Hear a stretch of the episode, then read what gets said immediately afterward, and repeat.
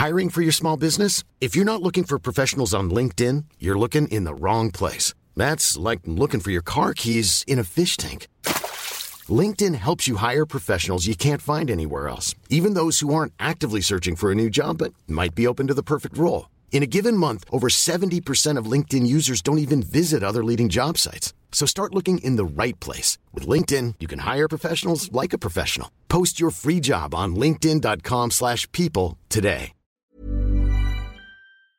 Cette émission est parrainée par Radioline, l'appli aux 60 000 radios et podcasts disponible sur les stores et depuis le site radioline.co. Bonjour. C'est moi Orson Welles. J'aime pas trop les voleurs et les fils de pute. Salut c'est nos ciné, votre rendez-vous avec le cinéma empaqueté, posté et livré compact car présentement décliné sous forme d'extra ball, notre petit récré hors format qui permet rapidement d'aborder par exemple une sortie du moment à laquelle faut pas déconner non plus, on consacrerait pas 30 minutes de débat acharné. C'est par exemple le cas du nouveau volet de Pirates des Caraïbes, cinquième du nom déjà, qui a été chargé de voir pour nous ce courageux matelot qu'est Stéphane Moïsakis. Salut Stéphane. Salut Thomas. Et merci pour tout ce que tu fais. C'est parti, c'est nos ciné extra ball spécial Pirates des Caraïbes. Monde de merde. Pourquoi il a dit ça? C'est ce que je veux savoir. La vengeance de Salazar, que ça s'appelle. Et je dois dire que le titre québécois, qui est une traduction littérale du titre américain, claque vachement plus. Les morts n'en racontent pas d'histoire. Ça fait très euh, film érotique des années 80.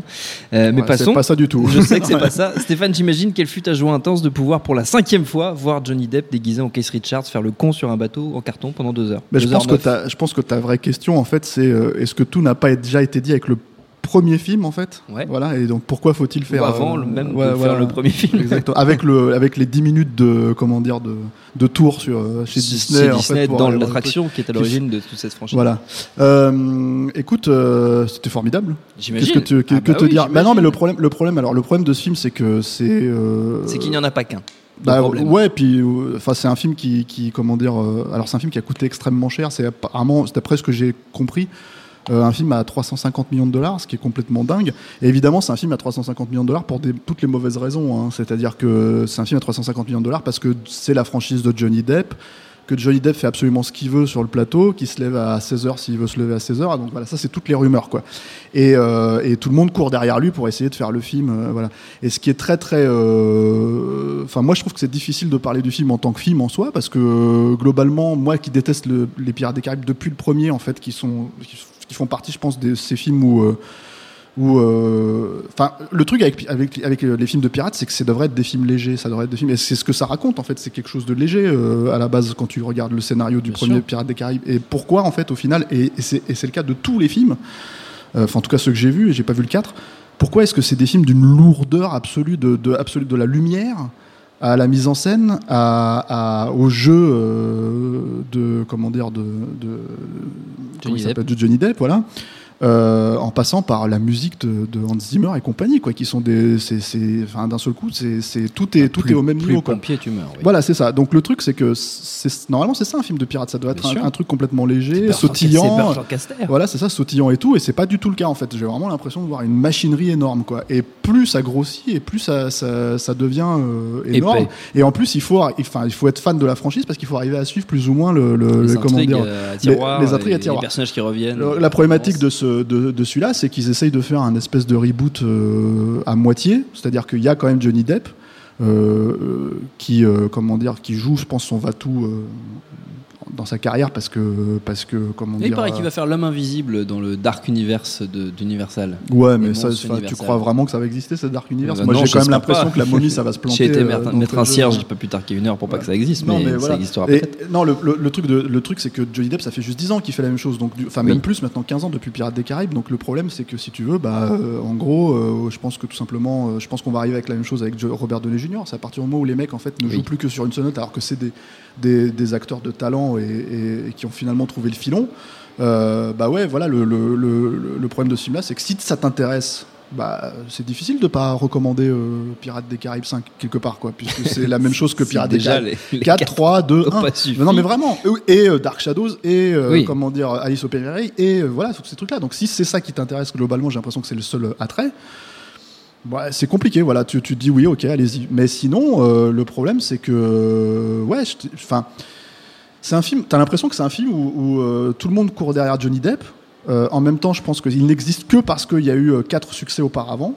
Il risque très probablement, mais ça on le saura, on ne peut pas le savoir parce que c'est pas encore sorti au moment où on enregistre. ça risque très probablement de se planter en tout cas au De niveau, au d'un Pirate des Caraïbes parce qu'encore une fois c'est un film qui est très très cher et ça risque d'enterrer ouais, la carrière de, de Johnny Depp et aussi la carrière de Jerry Bruckheimer parce que c'est pas seulement le Oui. film de Johnny Depp, c'est aussi une prod de Jerry Bruckheimer. le- c'est le, quand même producteur de Top Gun, euh, Armageddon, Pearl Harbor, enfin voilà tous ces gros blockbusters qui euh, ne faisaient plus que ça dernièrement depuis le beat de, de Lone Ranger quoi.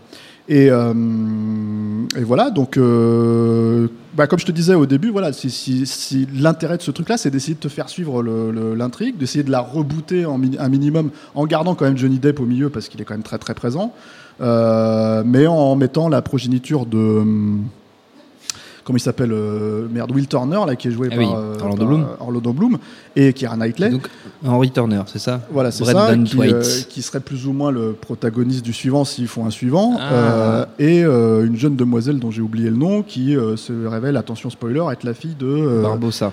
voilà Qui exactement est Caius Codelario, alias Karina Barbossa. Voilà, et, euh, et euh, J'ai les c'est. hein. Ouais, ah, bien, fait- mais t'as fait fiches. fait, ton travail. Moi, j'ai juste vu le film. Oui, voilà, tout. bah, moi j'ai euh, fait l'inverse. J'ai le- juste fait des fiches. Et le problème, en fait, si tu veux, c'est que c'est que bah, il faut en avoir quelque chose à foutre Ouais. de tout ça. Si tu veux, il faut, faut se dire qu'il y a une logique qui se suit. Et voilà, moi, comme euh, Que c'est une grande épopée à suivre, pas trop en fait. voilà. Et donc, du coup, euh, et c'est là où tu te rends compte aussi, c'est pareil qu'un mec comme Gore Verbinski ne manque absolument pas la franchise, euh, euh, que tu pourras avoir des réalisateurs interchangeables, euh, voilà.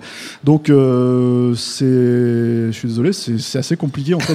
Ça, c'est- pour moi, c'est un film extrêmement compliqué à, à- À aborder. à aborder parce que je ne vois que les problématiques de production, je ne vois que les problématiques euh, euh, de, pour Disney. euh, récemment, il y a eu une, euh, rumeur comme quoi ils se sont fait gauler le film sur Internet Oui. par, euh, par des se, pirates. se sont fait euh, prendre en otage même le film euh, sur internet. Voilà, et en fait, ils ont refusé de payer. Oui. Donc, si même Disney veut pas payer, à un moment donné, tu vois, je veux dire, c'est difficile d'aller. Enfin, ils ont quand même lâché les 350 millions de, de dollars à la base, donc bon. Ouais, mais ça, c'est pareil, en fait, c'est très difficile pour les actionnaires. C'est tout le problème, en fait. Moi, c'est le problème que j'ai avec Disney ces dernières années, c'est-à-dire que tout ce que je vois, c'est les contrats, en fait, que ce soit chez Marvel, que ce soit chez Star Wars. déjà eu l'occasion d'en Voilà, c'est ça. Et le truc, c'est que là, c'est un peu la même logique, c'est qu'ils se disent, on ne peut pas, enfin, je veux dire, on peut pas dire aux actionnaires, on va pas faire nouveau Pirates des Caraïbes, puisque les quatre autres films on ont, rapporté, ont rapporté énormément, d'argent. y compris le 4 qui a fait un milliard Bien de sûr. dollars. Euh, et euh, donc ils peuvent pas dire aux actionnaires non on ne fera pas Pirates des Caraïbes 5 mais le problème et en plus on ne peut pas arroser le film parce que le, le, le type qui assure le succès de ce film là c'est euh, c'est Johnny Depp qui euh, est devenu limite ingérable en fait voilà il y a un article il y a un article assez intéressant du Hollywood Reporter si vous parlez anglais sur la fortune dilapidée de, de comment dire de, De Johnny de- Depp. de Johnny Depp euh, je sais pas ce qui est vrai ou pas vrai là-dedans, c'est un peu compliqué euh, de faire la part des choses, hein, évidemment, mais, mais c'est assez intéressant parce que ça révèle un peu le fonctionnement de l'acteur.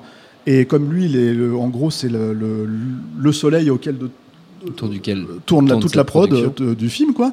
Bah, ça en dit long sur, euh, sur euh, un, moi je trouve la qualité du film, euh, et deux, en fait, le- les problèmes, enfin le- le- les problématiques de gestion pure, en fait, de, de- comment dire, d'une telle franchise, quoi. C'est-à-dire que tu peux pas dire non, mais en même temps, ça fait cinq films euh, très très chers avec Johnny Depp qui se plante. Donc, euh, bah, l'avenir nous le dira. Et quand je dis se planter, je pense que ça va mieux marcher que les autres. hein. Ça va mieux marcher que, que, que Lone Ranger ou ce genre de choses.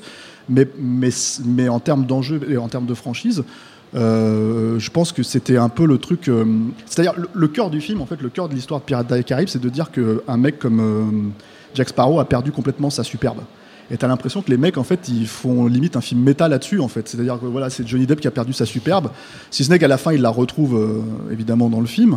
Euh, bah, on va voir s'il va la retrouver va la avec retrouver euh, dans dans, la sa vraie carrière. Mais, ma- mais moi, j'y crois pas. Et puis en plus, encore une fois, c'est c'est, euh, même au-delà de ça, ça reste euh, un exercice extrêmement feignant euh, pour un pour un type comme Johnny Depp de refaire ce film, ce même perso pour la cinquième fois. Il fait carrément le service après-vente. Il va euh, chez Disney déguisé en, en, en pirate. Voilà. Donc oui, c'est le rôle d'une vie quelque part, hein, ce qui est malheureux, hein, parce que le mec Oui. il a quand même fait des putains de films, ouais. des putains de films avant ça et des putains de performances, voilà.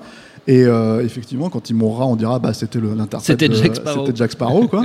Euh, mais euh, mais voilà, enfin, je veux dire, à mon avis, il y y, a- peu de chances pour qu'il y ait un Pirate des Caraïbes 6 et quelque part, c'est pas plus mal parce que est-ce que tout n'a pas déjà été dit avec le premier, euh, le premier Pirate des Caraïbes.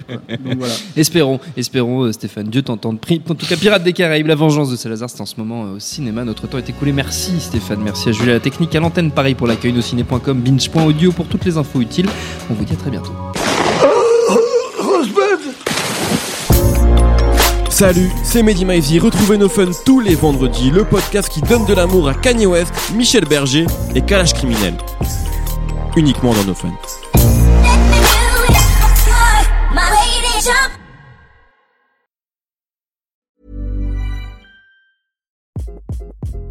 Hi, this is Craig Robinson from Ways to Win, and support for this podcast comes from Invesco QQQ, the official ETF of the NCAA. The future isn't scary. Not realizing its potential, however, could be. Just like on the recruiting trail, I've seen potential come in many forms as a coach. Learn more at Invesco.com slash QQQ. Let's rethink possibility. Invesco Distributors, Inc.